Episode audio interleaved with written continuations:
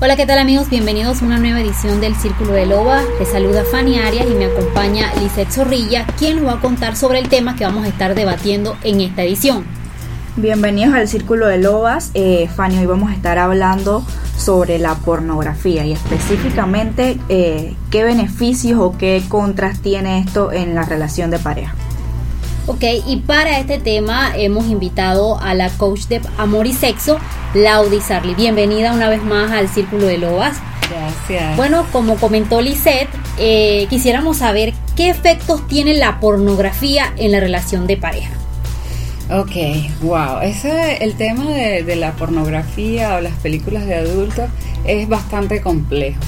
Cuando nos vamos a las estadísticas, el 50% de las personas aproximadamente, o sea, el 50% dice, sí, todo el mundo debería ver porno, y el otro 50% dice, no, eso no está bien. Entonces está como bien, bien en el medio y es como muy, una decisión muy personal que tú decidas o no ver porno. Y cada vez que tú tomas una decisión, lo más importante siempre es que sea una decisión documentada, ¿ok?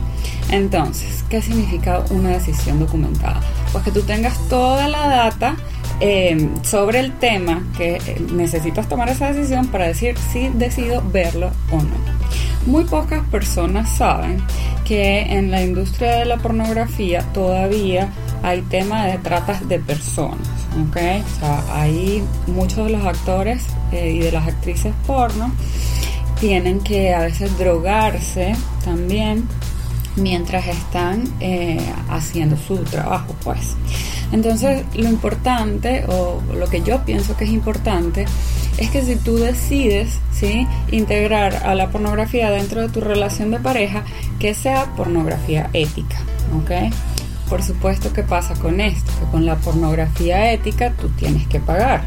La pornografía ética es paga. Ahí se está garantizando que las personas que están trabajando allí eh, están por su voluntad. Están por su voluntad, están de acuerdo, son bien pagados, son remunerados. Pues, o sea, tienen como.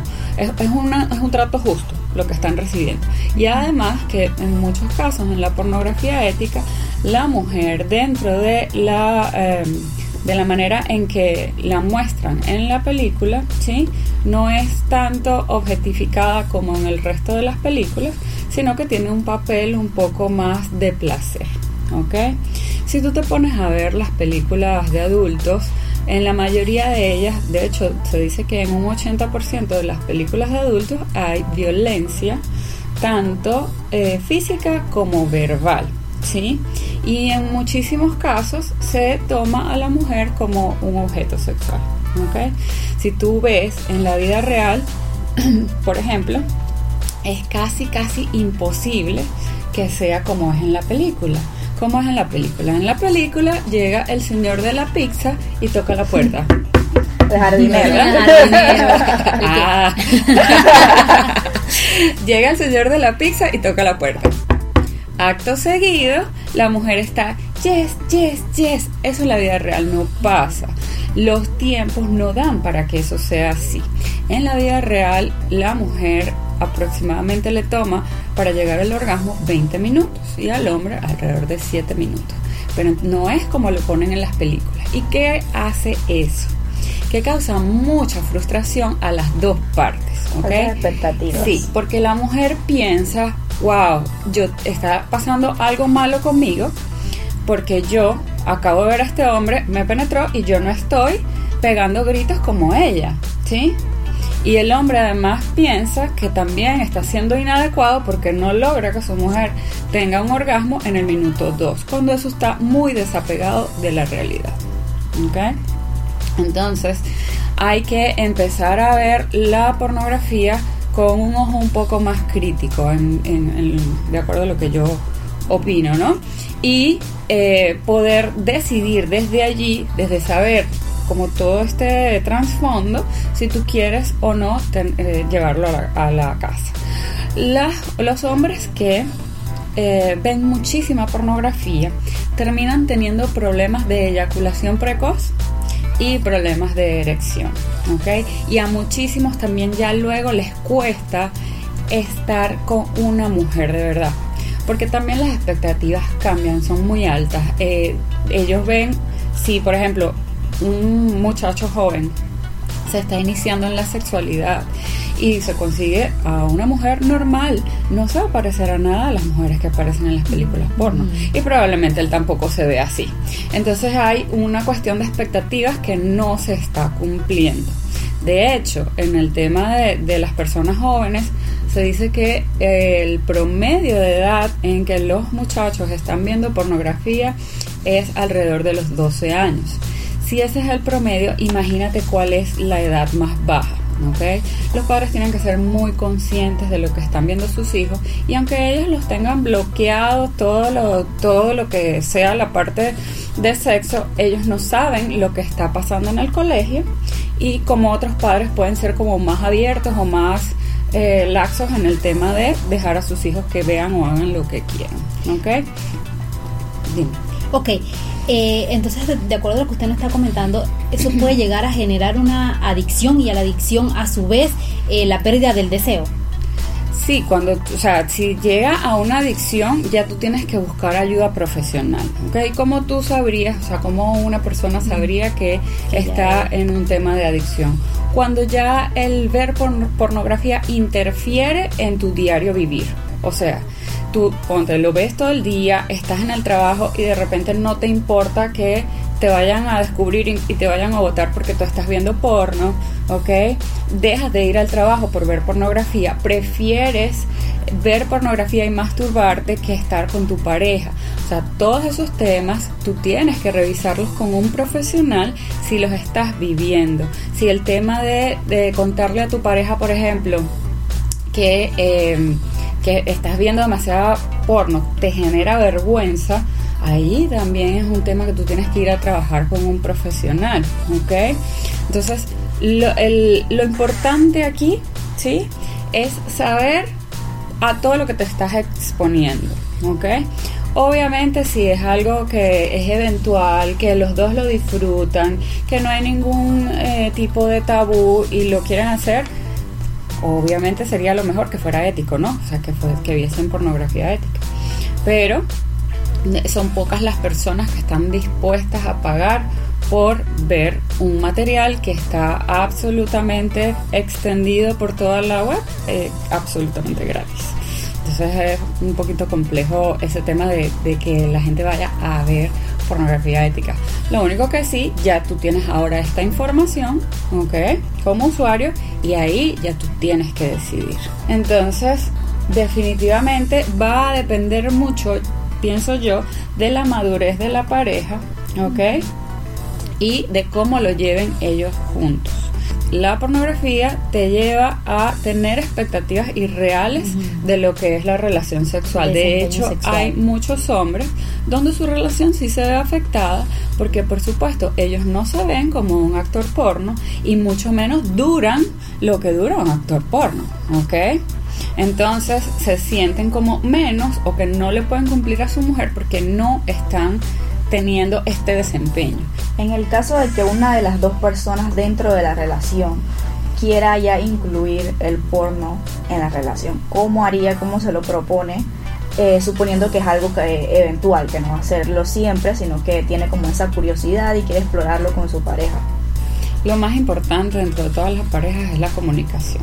Si tú tienes una buena comunicación afuera de la cama, lo más normal del mundo es que tú puedas tener una comunicación adentro de la cama sin ningún tabú.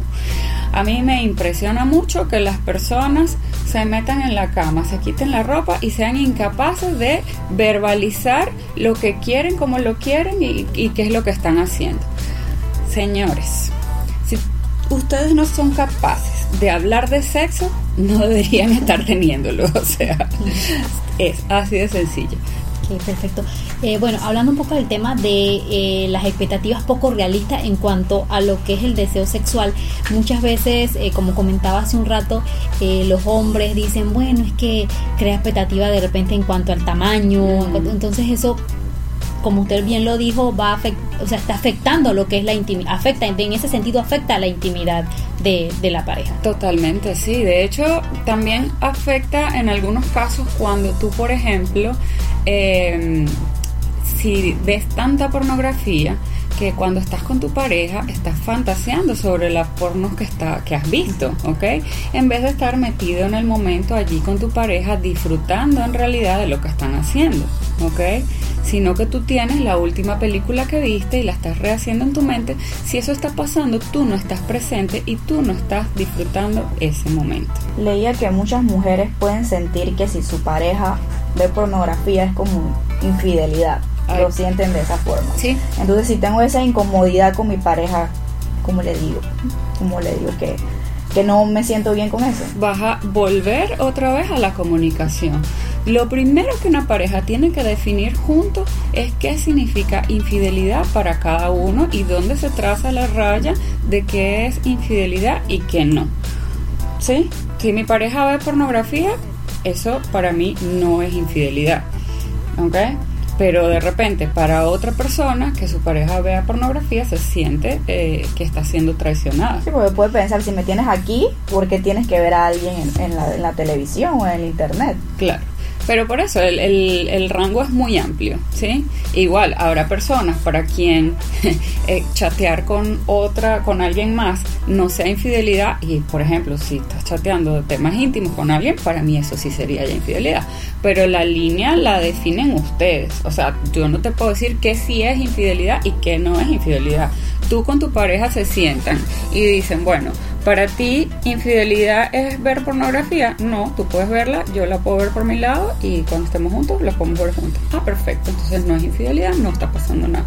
Pero si uno de los dos considera que es infidelidad, tienen que llegar a un acuerdo de, de, qué significa, ¿ok? O sea, llegar a un concepto común donde los dos estén cómodos en las relaciones, lo que hay que buscar son acuerdos ganar-ganar. No puede estar perdiendo uno y ganando otro porque están perdiendo los dos. Entonces, ¿cuáles serían esas recomendaciones generales para las parejas que se están enfrentando ante, ante este tema? Bueno, primero, las personas que sientan que están ya dentro de alguna patología que pudiera ser como una adicción o algo, pues que busquen ayuda profesional. Un psicólogo los puede ayudar con esos temas, explorar a ver qué es lo que está pasando allí y eh, de repente ver qué hace que escojan una relación que solo existe en la fantasía sobre una relación que existe en la vida real. ¿okay? Puede, haber allí también temas más profundos dentro de la relación, de hecho. Em, otra cosa que yo recomendaría es, por supuesto, si van a consumir pornografía, pues que sea pornografía ética. Lo otro es saber y tener muy claro que lo que está pasando dentro de una película porno no es la realidad del sexo en cómo lo disfrutan las mujeres. Las películas porno, la mayoría están hechas para hombres. Y los hombres, por supuesto, tienen energía masculina y están enfocados al resultado. ¿Qué significa eso? Es llegar al orgasmo. La mujer, ¿sí? Es energía femenina y es más enfocada hacia el disfrute, el proceso. ¿Ok? Entonces, si eh, los hombres están nada más enfocados en penetración y orgasmo, se están perdiendo un rango absolutamente amplio de placer dentro de la relación y se lo están haciendo además perder a su pareja. Entonces, revisar eso, saber que la pornografía no es el estado real de lo que es una relación sexual. De hecho, cuando tú ves, por ejemplo, cuando tú lees eh, erótica, ¿sí? Tú agarras un libro de erótica y el libro no dice, él tocó la puerta y la penetró. No, el libro de erótica que te dice, se vieron lentamente a los ojos y es súper descriptivo, ¿no? ¿Por qué? Porque eso es lo que hace que la mujer llegue a esa excitación. Eso sería como mis tres puntos. Ok, perfecto. Eh, ya saben, chicos y chicas, que si quieren incluir pornografía, lo primero debe ser la comunicación en la pareja. Esto es todo por hoy. Nos vemos, nos escuchamos en la próxima edición de El Círculo de Loas. Gracias. Bye.